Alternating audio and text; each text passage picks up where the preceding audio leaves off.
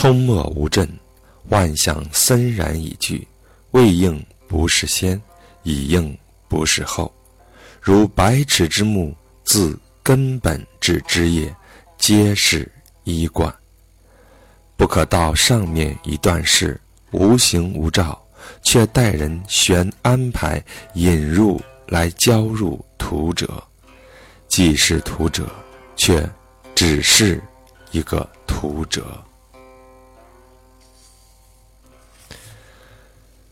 译文：在世界万物形成之前的无形无迹的虚寂状态中，万事万物之力早已具备了。理是恒久的，理只是那个理，未与物应时之理无所谓先，已与物应时之理也无所谓后。它就像一棵百尺高的大树，从根本到枝叶都是贯通的。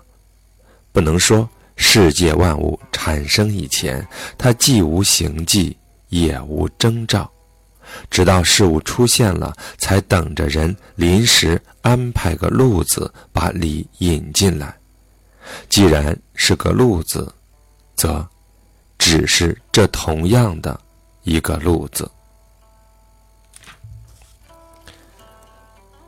冲没就是虚寂的意思，震就是震机，冲没无震就是空寂无形，指世界万物产生之前的虚寂状态。万象森然已具，是说万物之理已经具备了。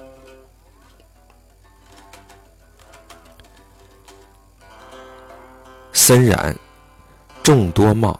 这一节是程颐对周敦颐《太极图说》的理解。朱熹说：“此一段只是说无极而太极。”程颐认为，理在事先，理存在于宇宙产生之前，是世界万物之本源。未有此事此物，先有此理。如未有君臣父子之前，先有君臣父子之理。只是待有此事此物时，此理便与之相应。按时间说，理未应物之时固然在先，理已应物之时固然在后。但以应时之理，即未应时之理，理还是那个理，故无先无后。此以树为比喻，理为根本，事为枝叶。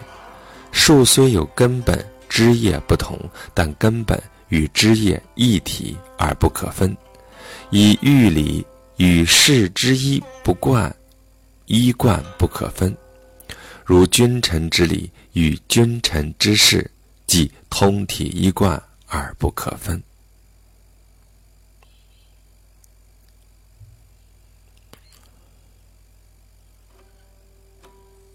进取诸身，百里皆具。屈身往来之意，止于鼻息之间见之。屈身往来只是理，不必将既屈之气复为方身之气，生生之理自然不息。如复卦言：七日来复，其间缘不断续，阳以复生，物极必反。其理须如此，有生便有死，有始便有终。二程遗书卷十五。译文：认识事理，如果取法于自身，则人的一身体现具备了所有的理。只就气的屈伸往来说，只在这人的呼吸中就能见到，屈伸往来。不过是屈伸往来之力，不一定把已经从物体上消散而回归太虚的气，又看作刚刚来禀赋于物的气。生生不已之理，自然是永无止息的。如复卦说：“七日来复。”这七日之中，气的屈伸原本没有间断。就《周易》的消息卦看，纯阳的乾剥落，直到纯阴的坤，到复卦阳气已经复生，这是物极必反，其中的道理应当如此。所以有生就有死，有始就有终。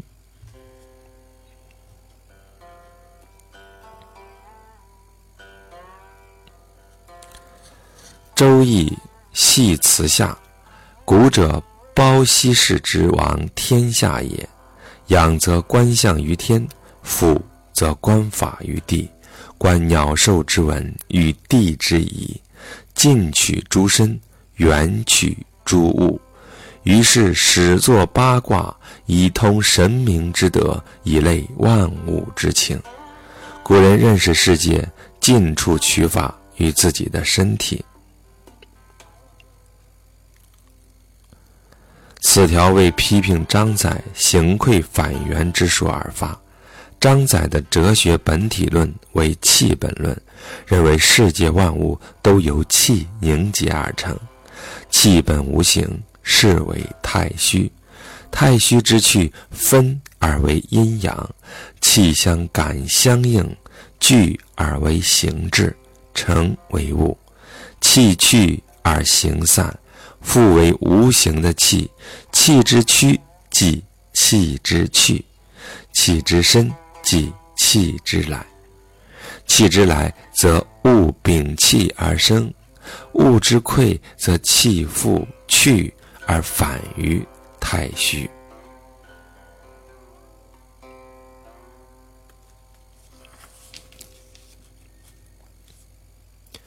明道先生曰。天地之间只有一个感与应而已，更有甚事。《二程遗书》卷十五。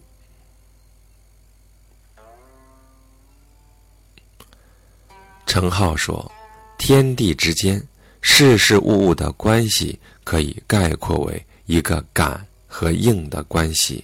除此之外，还有什么呢？”问仁，伊川先生曰：“此在诸公自思之，将圣贤所言人处类聚观之，体认出来。”孟子曰：“恻隐之心，仁也。后人遂以仁爱为仁，爱自是情，仁自是性，岂可专以爱为仁？”孟子言。恻隐之心，人之端也。既曰人之端，既不可辨位之人，退之也。博爱之谓人，非也。仁者故博爱，然便以博爱为仁，则不可。二程遗书卷十八。译文：有人问什么是人？程颐回答说：“这要诸位自己去思考，把圣贤谈到的人的话分类集结了来看，体会出来。”孟子说：“同情他人之心是仁。”后人于是认为爱就是仁，爱属于情感，仁自是本性，怎么能简单的把爱当作人呢？孟子说。同情之心是人的萌芽，既然说是人的萌芽，不能就称作人。韩愈说：“博爱叫做仁，这是不对的。仁者固然博爱，但用博爱来解释仁，则不可。”问人与心何异？曰：心僻如鼓众。生之性便是人，阳气发处乃情耳。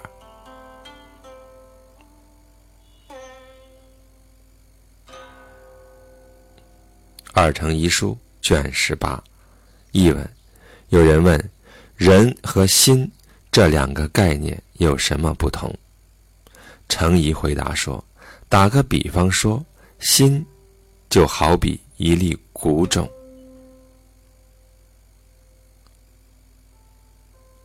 它所包含的生长的本性就是人，这本性遇阳气而发动时，就变成情，也就是爱了。义训仪，礼训别，智训之，人当何训？说者谓训绝，训人皆非也。当和孔孟言人处，大概言穷之。二三岁得之，未晚也。二程遗书卷二十四。译文：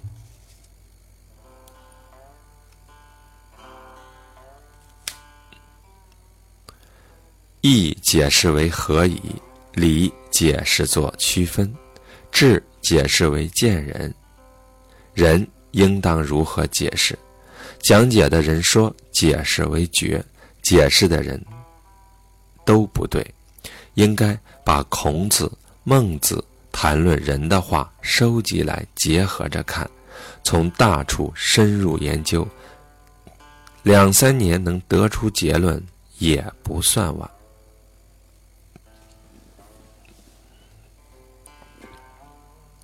性即理也，天下之理。缘其所自，未有不善；喜怒哀乐未发，何尝不善？发而终结，则无往而不善。凡言善恶，皆先善而后恶；言吉凶，皆先吉而后凶；言是非，皆先是而后非。二乘遗书卷二十二上。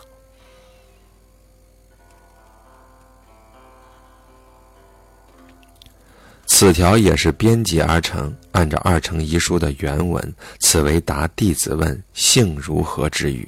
问性如何？曰：性即理也。所谓理，性是也。天下之理，缘其所自，未有不善。先以理解释性，接着以性解理。因为要以性解理，性本善，所以下文阐释理无不善。朱熹解：在心换作性，在事换作理。诚以以性解理，则理之本源只能从性上考察，所以引《礼记·中庸》：“喜怒哀乐之未发谓之中，发而皆终结谓之和。未发之中为性，已发之和为情，而未发之中、已发之和均无不善。”译文：性也就是理，天下的道理。考察一下它们的来源，没有不善的。喜怒哀乐之情没有表现出来时，哪有什么不善呢？表现出来，如果全都适度，则表现在任何地方都没有不善的。大凡人说善恶，都是先说善后说恶，说吉凶。都是先说吉，后说凶；说是非，都是先说是，后说非。在《易传》中，他还说到了成败得失，成就了以后才会有失败，败不会在成的前面；得到以后才会有失去，不会不有得，哪会有失呢？问。心有善恶否？曰：在天为命，在义为理，在人为性。主于身为心，其实一也。心本善，发于思虑，则有善有不善。若既发，则可谓之情，不可谓之心。譬如水，只可谓之水，至如流而为派，或行于东，或行于西，却。谓之流也。二程遗书卷十八。译文：有人问：心有善恶吗？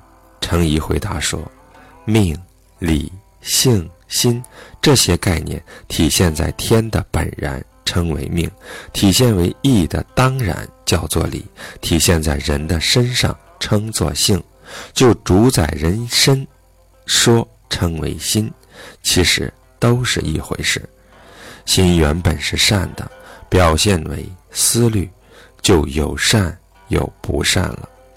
如果已经表现出来，那就只能称作情，而不能称作心了。比如水，只能称作水；至于流而成为水道，或流向东，或流向西，却称作流了。理学家关于心的概念有多种，有心理学意义上作为思维器官的心，有作为道德本体的心，有精神、有意识的心。这里乘以所谓的心，是具有哲学本体论意义的概念。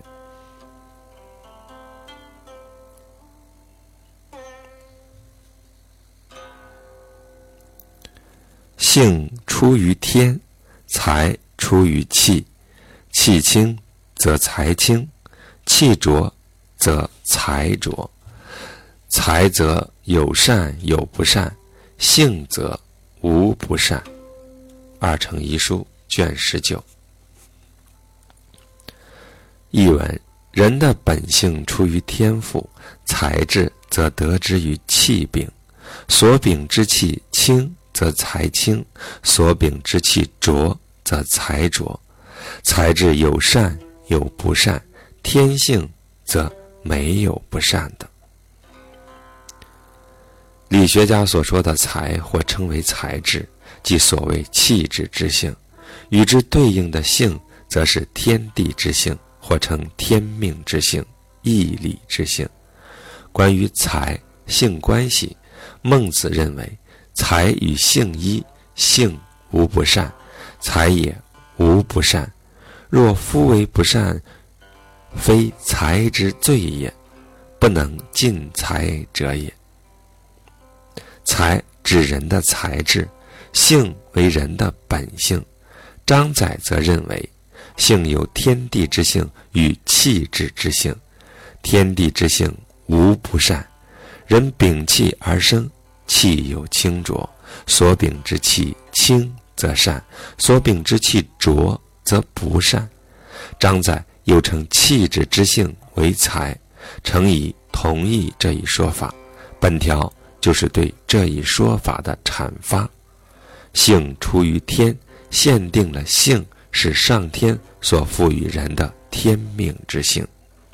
才出于气，指明才指人秉气而生时所受之性，即。气质之性，性者自然婉拒，信只是有此者，故四端不言信。朱熹《孟子经义》卷十一录程浩语，译文：性的意思，就说明他本身仁义礼智都自然完备；信的意思，仅仅。是确有这些而已，所以孟子谈四善端而没有说到信。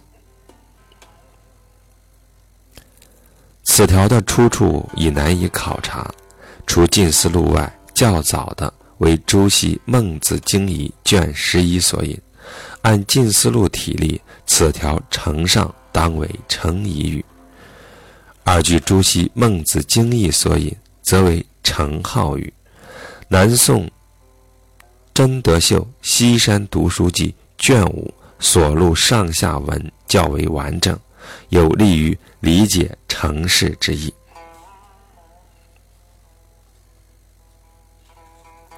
仁义礼智信五者，性也；仁者全体，四者四之。仁体也，义仪也，礼别也，智知也，信实也。仁者公也，仁此者也；义者义也，权量轻重之极；礼者别也，定分；信者有此者也。万物皆有性，此五常，性也。若夫恻隐之类，皆情也。凡动者谓之情，性者自然玩具，信只是有此，故四端不言信。此处解释儒家学说中仁义礼智四善端与仁义礼智信所谓五常之不一致的地方。孟子公孙丑上，恻隐之心，仁之端也；羞恶之心，义之端也；辞让之心，礼之端也；是非之心，智之端也。此为四端。儒家又以仁义礼智信为五行或五常。与五常相较，孟子四端没有说到信。完备。朱熹说：“信是个真实无妄底的道理，如仁义礼智皆真实而无妄，故信字更不须说。心生道也，有是心，思具是行以生，恻隐之心，人之生道也。”二程遗书卷二十一项。人心体现了天地生物之意，有了这个天地生物之心，人才具备了形体而生成；而人的恻隐之心，则是人的生物之心。横渠先生曰：“气央然太虚，升降飞扬，未尝止息，此虚实动静之机。”阴阳刚柔之势，浮而上者阳之清，降而下者阴之浊。其感遇聚结，为风雨，为霜雪，万品之流行，山川之溶解，糟粕未尽，无非教也。张载，正蒙太和。横渠先生即张载，字子厚，居凤翔眉县横渠镇，学者称横渠先生，理学创始人之一，讲学关中，故称其学派为关学。二称以理为宇宙本体，张载则以气为宇宙本体，故称其学说为气学。译文：张载说：“气茫然无边，而又无形无容，在空中升降飞扬，从来不曾停止。当它升降飞扬时，就开始了虚实、动静、阴阳、刚柔的分化。浮而上升的是阳气、清气；降而下沉的是阴气、浊气。气与气相感应、相遇。”而凝结，成为风雨，成为山川，万类品物流布而成形，融而为河流，结而为山丘。这些都不过是太和之气的糟粕灰烬，都无非是天地借之以向人们展示天地之理的。由气纷扰。合而成之，生人物之万殊，其阴阳两端循环不已者，立天地之大义。张载，正蒙太和。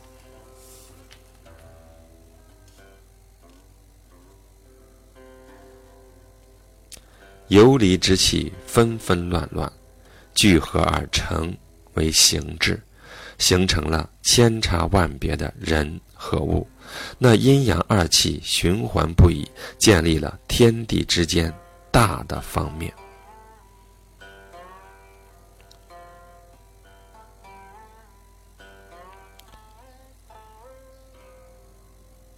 天体物不已，由人体视而无不在也。礼义三百，威仪三千，无一物而非人也。昊天曰明。吉而出亡，昊天曰旦，吉而有眼，无一物之不体也。张载，正蒙天道。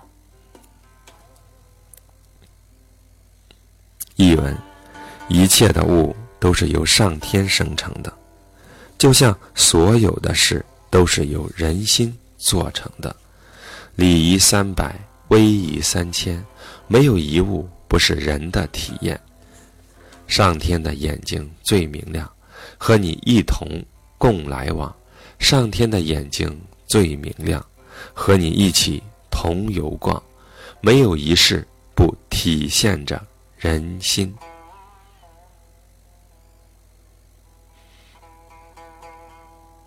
鬼神者，二气之良能也。张载，正蒙神话。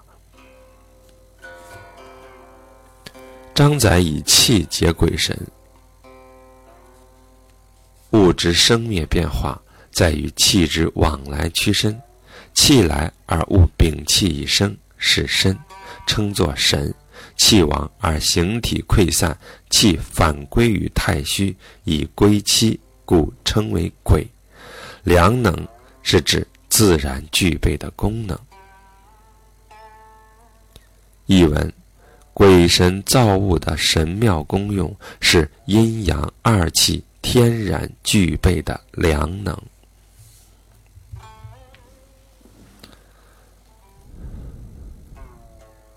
物之出生，气日至而自息；物生既生，气日反而游散。知之谓神，以其身也；反之谓鬼，以其归也。张载，正蒙动物。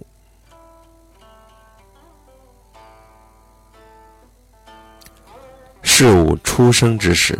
所禀之气一天天来聚，它就一天天滋长生息；极至极盛之时，气一天天离散而去返归了太虚。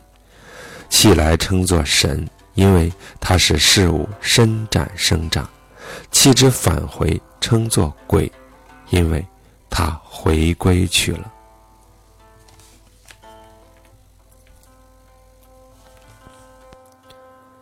性者，万物之一源，非有我之得思也。为大人为能尽其道，是故利必具利，知必周之，爱必兼爱，诚不独诚，彼自必思爱而不知顺吾性者，则亦谓如之何矣。张载，正蒙，成名。张载所谓的性有二，一为太和之气所固有的性，是天地之性；一为因人而殊的性，是气质之性。这里指天地之性。张载认为，凡一切人与物，莫不具有此天地之性，但人有至于善不善。是由于此性被闭塞而不能开通。译文：天地本源之性是万物之性的同一根源，不是一人所能独有的。只有德行崇高的大人懂得万物与我同一性的道理，视自身与万物为一体，所以他要立身，一定让众人都能立身。他的智慧要遍及于一切事物，他的爱一定是广泛的爱一切人与物。他不追求一己成就，而使人都有所成就。虽然如此，对那些自己闭塞了天性而不知道顺着天性发展的人，也是拿他没有办法的。依故神，辟之人身，四体皆一物，故触之而无不觉，不待心至此而后觉也。此所谓感而遂通，不行而至，不及而速也。横渠一说卷三，系词上。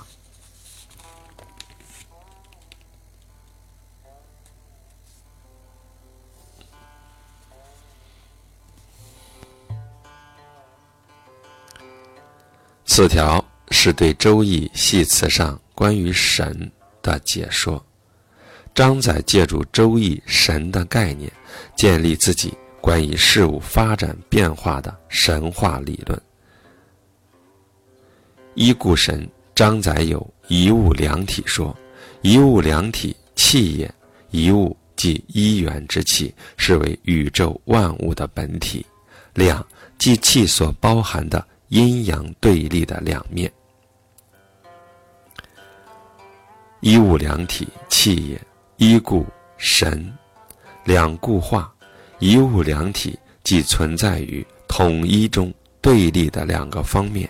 由于矛盾双方存在于统一体中，所以其变化神妙不测。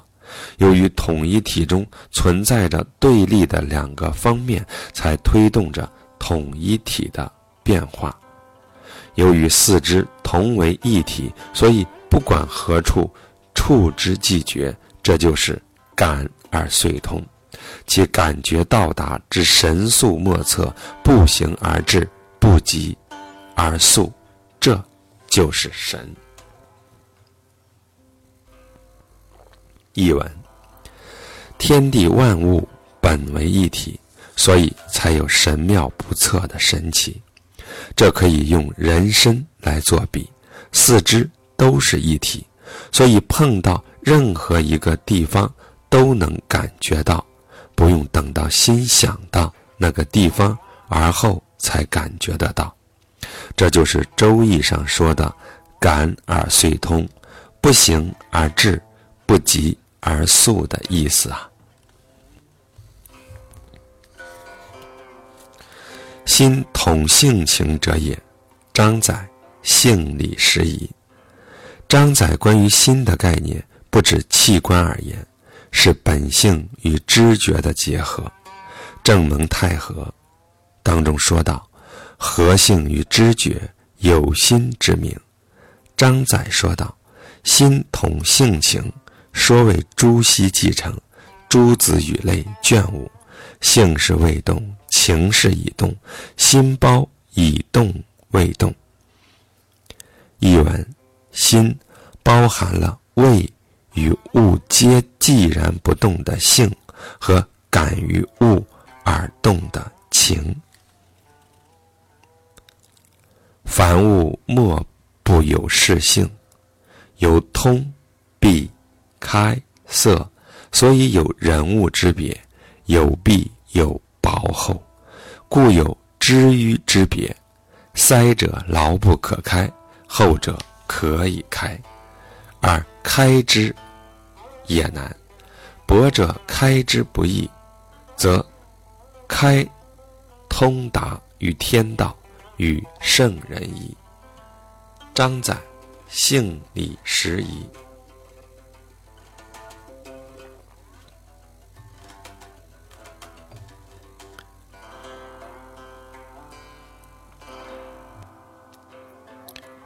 此处的事性是指的天之性，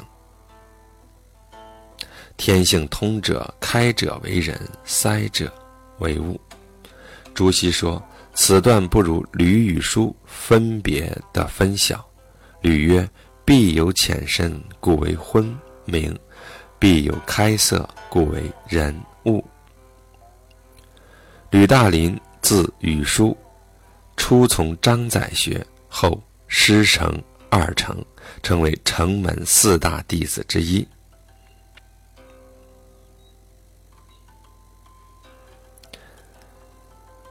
译文：大凡世间万物，无不具有天地本善之性。由于此性或通透，或蒙蔽，或开畅，或闭塞之种种不同，所以有了人和物的区别。又由于这本善之性被蒙蔽的薄厚不同，所以又有聪明与愚暗的差别。那些天性完全被堵塞着的、监牢不可开启；蒙蔽的厚的可以开启，但开启起来很困难；蒙蔽的薄的开启就容易，而一旦开启了，就与天道相通。这人。也就和圣人一样了。